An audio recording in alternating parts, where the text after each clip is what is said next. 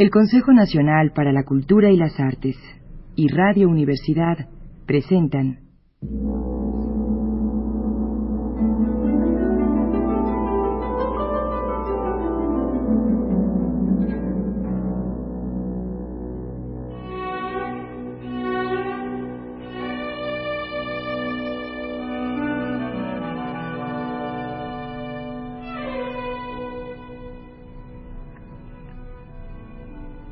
La llave del tiempo.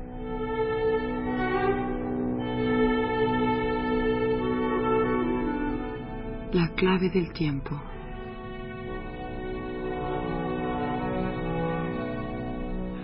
La nave del tiempo.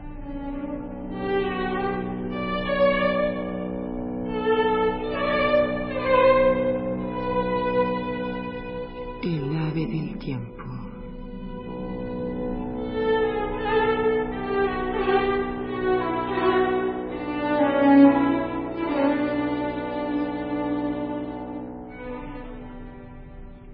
Siddhartha. de Hermann Hesse.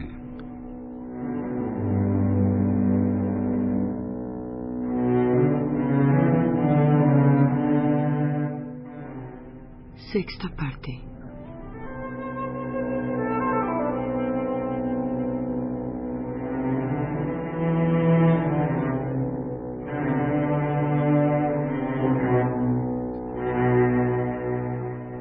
Al final del pueblo, en el camino por el que cruzaba un riachuelo, una joven estaba arrodillada lavando vestidos a la orilla del torrente.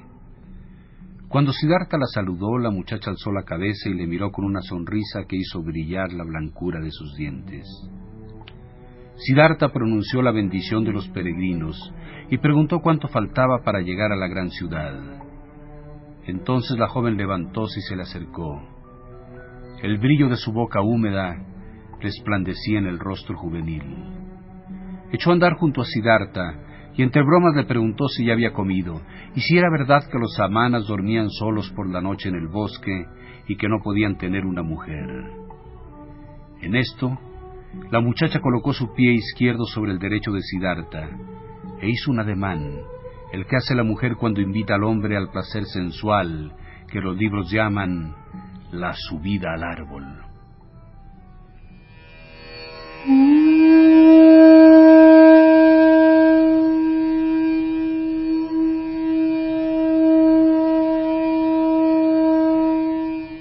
Siddhartha sintió cómo se le caldeaba la sangre, y en aquel instante recordó su sueño. Inclinóse un poco hacia la mujer y besó con los labios el botón oscuro de su pecho. Luego levantó la mirada y vio que la joven le sonreía con vivo anhelo y que con los ojos le suplicaba.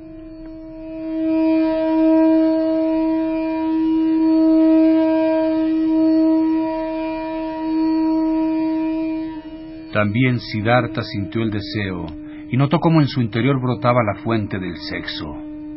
Nunca había tocado una mujer. Vaciló un momento, a pesar de que sus manos ya estaban dispuestas a tomarla. Y en aquel mismo instante escuchó estremecido la voz de su interior, y la voz dijo, no. Entonces desapareció el encanto del rostro de la joven. Siddhartha tan solo veía la húmeda mirada de una hembra animal en celo. Afectuosamente pasó la mano por su mejilla y se separó de la muchacha. Con pasos ligeros desapareció por el bosque de bambú, dejando atrás a la joven desengañada.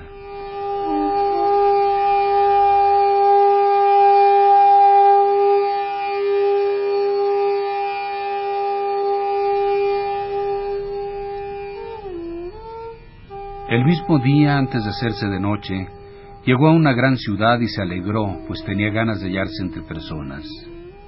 Había vivido mucho tiempo en el bosque, y la choza de paja del barquero, donde durmiera la noche pasada, había sido su primer lecho después de mucho tiempo.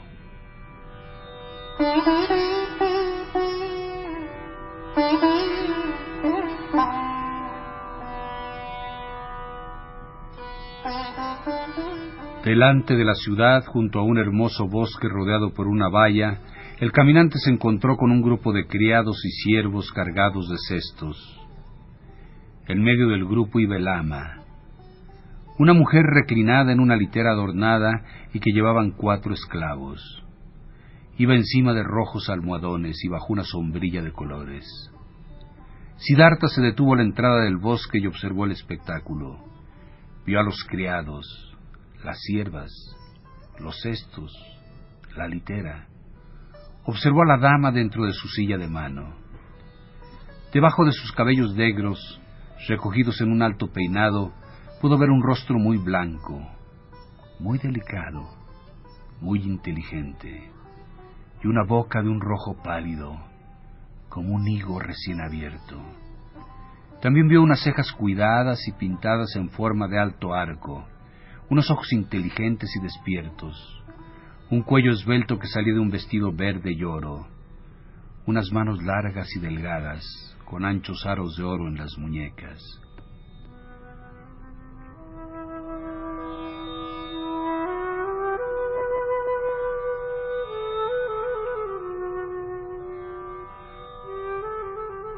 Siddhartha se dio cuenta de lo hermosa que era aquella dama y su corazón sonrió.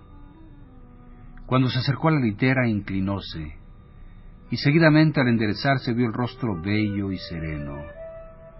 Por un momento leyó en sus ojos inteligentes, bajo las altas cejas, y aspiró un perfume que desconocía.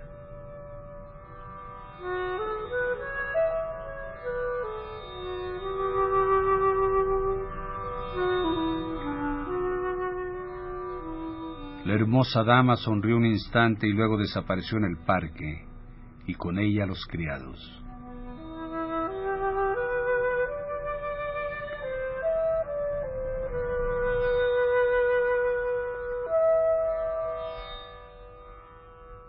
Siddhartha entró en la ciudad bajo un signo mágico. Tuvo deseos de entrar inmediatamente en el parque, pero reflexionó y recordó cómo le habían observado los criados y criadas, con qué desprecio, desconfianza, repulsión. Pensó que era un samana, una zeta, un mendigo. No puedo seguir así, se dijo. Me sería imposible entrar en el parque. Y se echó a reír. A la primera persona que se cruzó en su camino le preguntó por el parque y por el nombre de aquella mujer. Así se enteró de que aquel era el parque de Kamala, la famosa cortesana, y que además del parque, ella poseía una casa en la ciudad.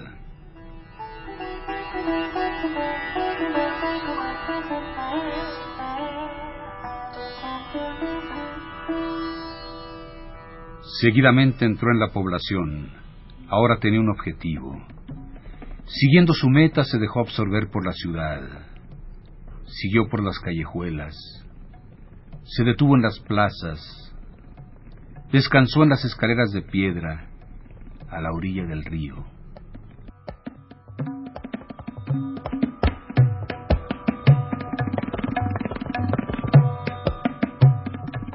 Por la noche hizo amistad con un barbero al que había visto trabajar a la sombra en una bodega y que volvió a encontrar rezando en un templo de Vishnu. Le narró entonces la historia de Vishnu y de los Laxvius.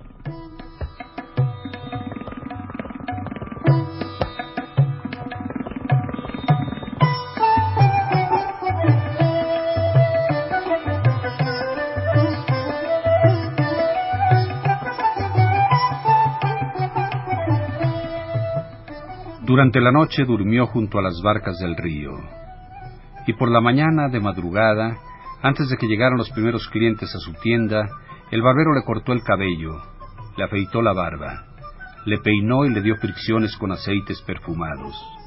Luego, Siddhartha se fue a bañar al río.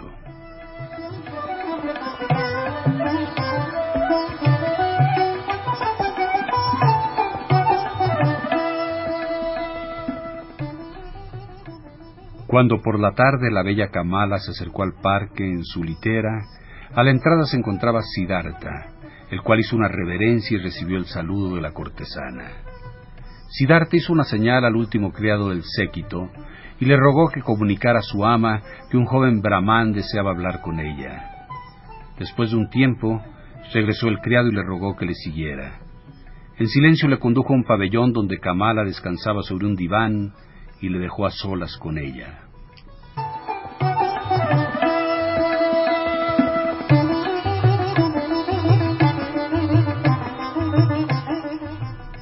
Estabas ya ayer ahí afuera y me saludaste? Preguntó Kamala. Sí, te vi ayer y te saludé. Pero ayer no llevabas barba y el cabello largo y lleno de polvo. Observaste bien. No perdiste ningún detalle. Viste a Siddhartha, al hijo del Brahman, que abandonó su casa para convertirse en samana y que durante tres años ha sido un samana. Pero ahora ha abandonado aquel camino y he venido a esta ciudad. La primera persona que se cruzó en mi senda, aún antes de entrar en la población, fuiste tú. He venido a decirte todo esto, Kamala. Eres la primera mujer a la que Siddhartha habla sin bajar la vista. Nunca jamás quiero bajar mi vista cuando me encuentre con una mujer hermosa. Kamala sonreía y jugaba con su abanico de plumas de pavo real. Le preguntó. ¿Y para decirme eso, has venido hasta mí, Siddhartha? Para decirte eso y para darte las gracias por ser tan bella. Y si no te disgustara, Kamala, te rogaría que fueras mi amiga y maestra, pues todavía no sé nada del arte que tú dominas. Entonces Kamala se echó a reír. Jamás me había ocurrido, amigo, que un samana del bosque viniera a aprender de mí. Jamás me había sucedido que un samana de cabellos largos, vestido con un taparrabos viejo y raído, se me acercara. Muchos jóvenes vienen a verme, y entre ellos también los hay que son hijos de brahmanes, pero vienen con atavíos elegantes, con finos zapatos, cabellos perfumados y dinero en el bolsillo. Así son, Samana, los jóvenes que me visitan. Siddhartha contestó. Ya empiezo a aprender de ti. También ayer me enseñaste algo. Ya me he afeitado la barba, me he peinado y llevo aceite en el cabello. Es poco lo que me falta. Vestidos elegantes, finos zapatos, dinero en el bolsillo. Quiero que sepas que Siddhartha se ha propuesto cosas más difíciles que esas pequeñeces. Y lo ha logrado. ¿Por qué no voy a conseguir lo que me propuse ayer? Ser tu amigo y aprender de ti los placeres del amor. Me verás dócil, Kamala. He aprendido cosas más difíciles que las que tú me puedes enseñar. Y ahora dime, ¿no te basta con Siddhartha tal como está? Con aceite en el cabello, pero sin vestidos, ni zapatos, ni dinero. Kamala exclamó riendo. No, querido, no me basta.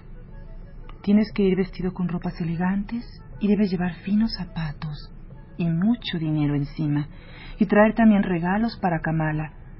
Vas aprendiendo. ¿Te fijas, Samana del bosque?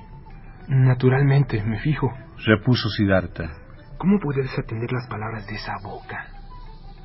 Tus labios son como un higo recién abierto. También mi boca es roja y fresca, y hará juego con la tuya, lo verás. Pero dime, bella Kamala, ¿no temes ni siquiera un poco al samana del bosque que ha venido a aprender el amor? ¿Cómo podría tener miedo de un samana? De un necio samana del bosque que habita con los chacales y que todavía desconoce lo que es una mujer. Pero el samana es fuerte y no se arredra ante nada. Podría forzarte, bella muchacha, robarte, hacerte daño. No, Samana, no temo nada de eso. ¿Alguna vez un Samana o un Brahman ha temido que alguien le pudiera robar su sabiduría, su devoción o su profundidad de pensamiento? No, pues es suyo y solo da lo que quiere dar y a quien quiere. Lo mismo exactamente pasa con Kamala y las alegrías del amor.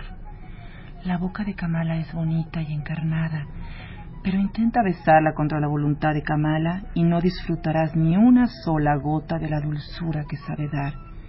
Tú tienes facilidad para aprender, Siddhartha, pues aprende también esto.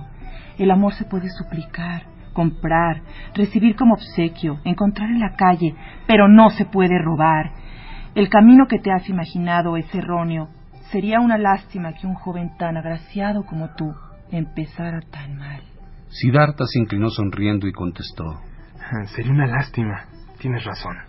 Sería una verdadera lástima. No, de tu boca no se debe perder ni una sola gota de dulzura. Ni tú de la mía. Quedamos, pues, así, en que Siddhartha volverá cuando tenga lo que falta. Vestidos, zapatos, dinero. Pero antes, bella Kamala, ¿no podrías darme un pequeño consejo todavía? ¿Un consejo? ¿Por qué no? ¿Quién se negaría a dar un consejo a un pobre e ignorante samana que viene de los chacales del bosque? Dime pues, querida Kamala, ¿dónde debo ir para encontrar rápidamente esas cosas? Amigo, eso es lo que muchos quisieran saber. Debes hacer lo que has aprendido y exigir por ello dinero, vestidos y zapatos. De otra forma, un pobre no logra tener dinero. ¿Qué sabes hacer? Sé pensar, esperar, ayunar. Nada más. Nada más. Pues sí, también sé hacer poesías. ¿Quieres darme un beso por una poesía? Si me gusta la poesía, sí. ¿Cómo se llama? Siddhartha, después de pensar un instante, empezó a recitar estos versos. Hallábase el joven y moreno Samana a las puertas del jardín umbroso, y al paso de Kamala, la bella flor de loto, inclinóse profundamente. La bella le sonrió, y entonces dijo él en su corazón, bueno es sacrificar a los dioses, pero es infinitamente mejor hacerlo a Kamala, la espléndida. Kamala aplaudió tan fuerte que sus pulseras de oro resonaron argentinas. Me gustan tus besos, Moreno Samana, y en verdad no pierdo nada si te doy un beso. Con los ojos le atrajo. Siddhartha inclinó el rostro sobre el de Kamala y depositó su boca sobre la del higo recién abierto. El beso de Kamala fue largo. Con profundo asombro, Siddhartha se dio cuenta de que le enseñaba, pues era sabia. Le dominaba, le rechazaba, le atraía y tras el primer beso le esperaba una larga sucesión de besos bien ordenados, bien probados, cada uno distinto del siguiente. Respiró profundamente y en ese momento sintióse sorprendido como un niño ante la abundancia de cosas nuevas y dignas de aprender que se descubrían ante sus ojos. Tus versos son muy bellos, exclamó Kamala. Si yo fuera rica, te los pagaría a precio de oro. Pero te será difícil ganar con versos tanto dinero como el que tú necesitas, pues necesitarás mucho si quieres ser amigo de Kamala. ¿Cómo sabes besar, Kamala? balbuceó Siddhartha. Sí, eso lo sé hacer. Por ello tampoco me faltan vestidos, ni zapatos, ni pulseras, ni otras cosas bonitas. Pero ¿qué será de ti? ¿No sabes hacer otra cosa que pensar, ayunar y hacer poesía? También sé las canciones de los sacrificios. Comentó Siddhartha. Pero ya no las quiero cantar. También conozco las fórmulas mágicas, pero ya no las quiero pronunciar. He leído las escrituras. ¡Alto! Le interrumpió Kamala. ¿Sabes leer? ¿Sabes escribir? Sí, naturalmente. Hay muchos que lo saben. La mayoría no. Tampoco yo lo sé. Es muy interesante que sepas leer y escribir. Muy interesante. También te servirán las fórmulas mágicas.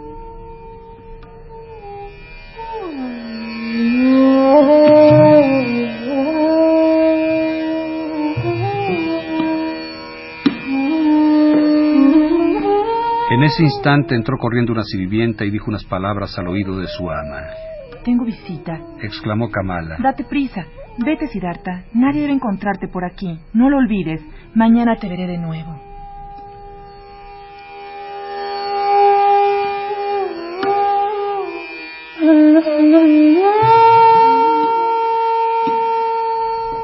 Y Kamala ordenó a la sierva que entregara al devoto Brahman una túnica blanca. Sin saber lo que ocurría, Siddhartha se vio conducido por la criada a otro pabellón, a través de un camino desconocido. Luego fue obsequiado con una túnica, y ya en la espesura le dijeron que se alejara del parque tan pronto como pudiera y sin ser visto. Contento hizo lo que se le había mandado. Acostumbrado al bosque, salió del parque por encima del seto, sin hacer ruido. Alegre, regresó a la ciudad con la túnica bajo el brazo. En un albergue frecuentado por viajeros, se colocó a un lado de la puerta y pidió comida con un gesto. Recibió un trozo de pastel de arroz. Quizá mañana ya no tenga que pedir más comida, se dijo. De repente se le encendió el orgullo. Ya no era un samana, ya no debía pedir limosnas, Arrojó el pastel de arroz a un perro y se quedó sin comer. La vida que se vive en este mundo es simple, reflexionó Siddhartha. Cuando todavía era un samana, todo era difícil y al final desesperado. Ahora todo es fácil, tan sencillo como las enseñanzas en el arte de besar que me ofrece Kamala. Necesito vestidos y dinero, nada más. Son dos metas pequeñas y cercanas que no quitan el sueño. Hace tiempo que se había enterado del lugar en que estaba la casa de Kamala en la ciudad y ahí se presentó al día siguiente.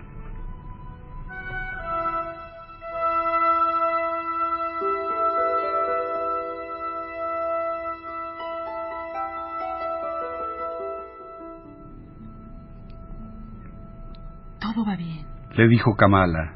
Espera a Kamaswami, el más rico comerciante de la ciudad. Si le gustas, te empleará. Sé inteligente, Moreno Samana. He hecho que otros le hablaran de ti. Sé amable con él. Es muy influyente. Pero no seas demasiado modesto. No quiero que te conviertas en su criado. Has de ser su igual.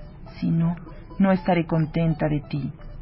Kamaswami empieza a envejecer y a volverse comodino. Si le gustas, te confiará muchos asuntos. Siddhartha le dio las gracias y sonrió. Cuando Kamala se enteró que en dos días no había comido, mandó traer pan y fruta y se las ofreció. Has tenido suerte. Comentó Kamala al despedirse. Se te abre una puerta tras otra. ¿Por qué será? ¿Eres un mago? Siddhartha replicó. Ayer te conté que sé pensar, esperar y ayunar, y tú encontraste que todo ello no servía para nada. Sin embargo, sirve para mucho, Kamala. Ya lo verás. Te darás cuenta de que los ignorantes amanas aprenden en el bosque y saben muchas cosas hermosas que vosotros no sabéis. Anteayer todavía era un mendigo sucio. Ayer besé a Kamala. Y pronto seré un comerciante y tendré dinero y todas las cosas que a ti te gusten. Eso es cierto. Reconoció Kamala. Pero ¿qué sería de ti si no fuera por Kamala? ¿Qué serías tú sin mi ayuda? Querida Kamala, Manifestó Siddhartha al tiempo que se incorporaba. cuando entré en tu parque, di el primer paso. Me había propuesto aprender el amor de la más bella de las mujeres. Y desde el momento en que me lo propuse, también sabía que lo lograría. Sabía que tú me ibas a ayudar. Lo supe desde tu primera mirada, a la entrada del bosque. ¿Y si yo no hubiera querido? Pero has querido. Mira, Kamala, si echas una piedra al agua, ésta se precipita hasta el fondo por el camino más rápido. Lo mismo ocurre cuando Siddhartha tiene un fin, cuando se propone algo. Siddhartha no hace nada, solo espera, piensa, ayuna, sin hacer nada, sin moverse, se deja llevar, se deja caer. Su meta le atrae, pues él no permite que entre en su alma nada que pueda considerar su objetivo. Eso es lo que Siddhartha ha aprendido de los amanas. Es lo que los necios llaman magia y creen que es obra de demonios. Nada es obra de los malos espíritus. Estos no existen. Cualquiera puede ejercer la magia si sabe pensar, esperar, ayunar. Kamala le escuchó. Amaba su voz. Le gustaba la mirada de sus ojos. Quizás sea así como dices, amigo. Musitó en voz baja. Pero quizá también es porque Siddhartha es hermoso, porque su mirada gusta a las mujeres y por ello tiene suerte. Siddhartha se despidió con un beso. Así sea, profesora mía. Que mi mirada te agrade siempre. Que a tu lado siempre tenga suerte.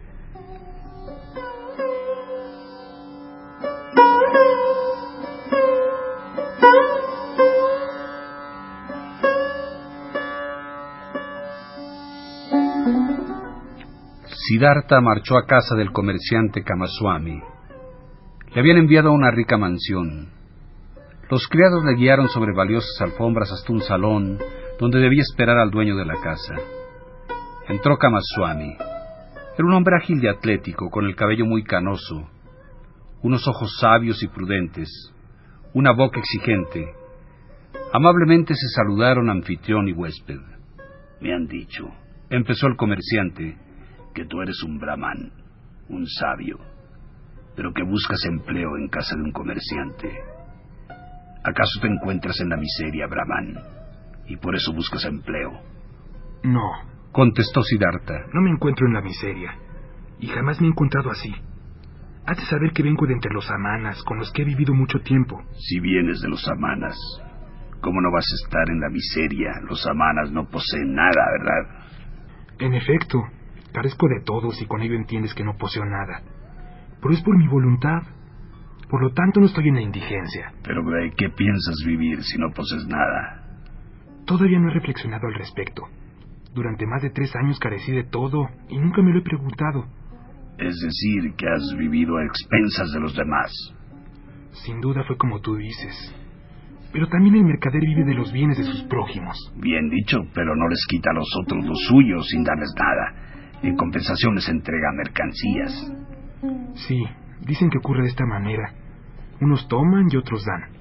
En ello parece consistir la vida.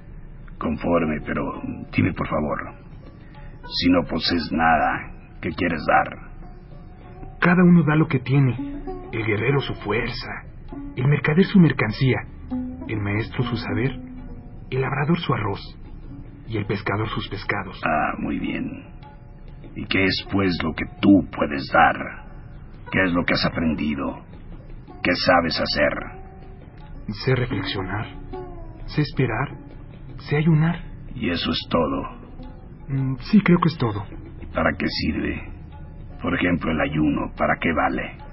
Para muchas cosas, señor. Si un hombre carece de comida, ¿qué mejor que ayunar?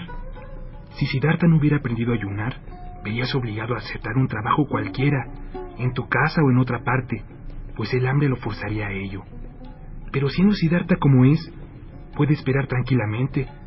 No conoce la impaciencia ni la necesidad, aunque el hambre lo acose duramente. Se reirá de él. He aquí, señor, para qué sirve el ayuno. Ah, tienes razón, Samana. Espera un momento. Kamaswami salió y al momento regresó con un papel enrollado que entregó a su huésped al tiempo que le preguntaba. ¿Sabes leer lo que dice aquí? Siddhartha observó el documento que contenía un contrato de compra y empezó a leerlo. Perfecto, exclamó Kamaswami. ¿Quieres escribirme algo en este papel? Le entregó una hoja y un lápiz. Siddhartha escribió y le devolvió la hoja. Kamaswami leyó. Escribir es bueno, pensar es mejor. La inteligencia es buena, la paciencia es mejor. Sabes escribir excelentemente. Alabó el comerciante. Aún tenemos que hablar de muchas cosas. Por hoy te ruego que seas mi invitado y que te alojes en esta casa. Siddhartha le dio las gracias y aceptó. Y se alojó en casa del comerciante. Le entregaron vestidos y zapatos y un criado le preparaba diariamente el baño. Dos veces al día servían un ágape abundante, pero Siddhartha tan solo asistía una vez y nunca comía carne ni bebía vino. Kamaswami le habló de sus negocios, le enseñó la mercancía y los almacenes, le mostró las cuentas. Siddhartha llegó a conocer muchas cosas nuevas, escuchaba mucho y hablaba poco. Sin desatender las palabras de Kamala, jamás se subordinó al comerciante, sino que le obligó a que le tratara como un igual, e incluso como un superior. Kamaswami llevaba sus negocios con cuidado y a menudo incluso con pasión. Siddhartha, por el contrario, lo observaba todo como si se tratara de un juego cuyas reglas se esforzaba por aprender, pero sin que afectase su corazón el contenido.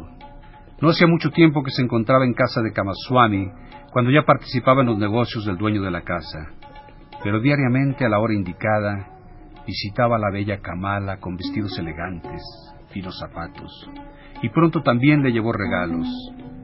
Aprendía mucho de la roja boca inteligente.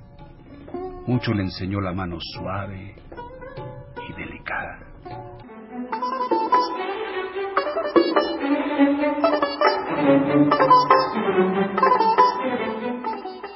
El Consejo Nacional para la Cultura y las Artes y Radio Universidad presentaron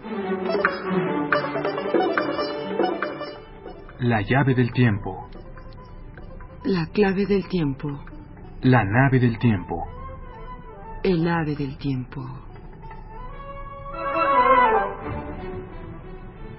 Siddhartha. De Hermann Hesse. Sexta parte. narración, producción y dirección, Juan López Moctezuma. Como Siddhartha, Homero Bazán Longi. Como Kamala, Montserrat Torres Landa.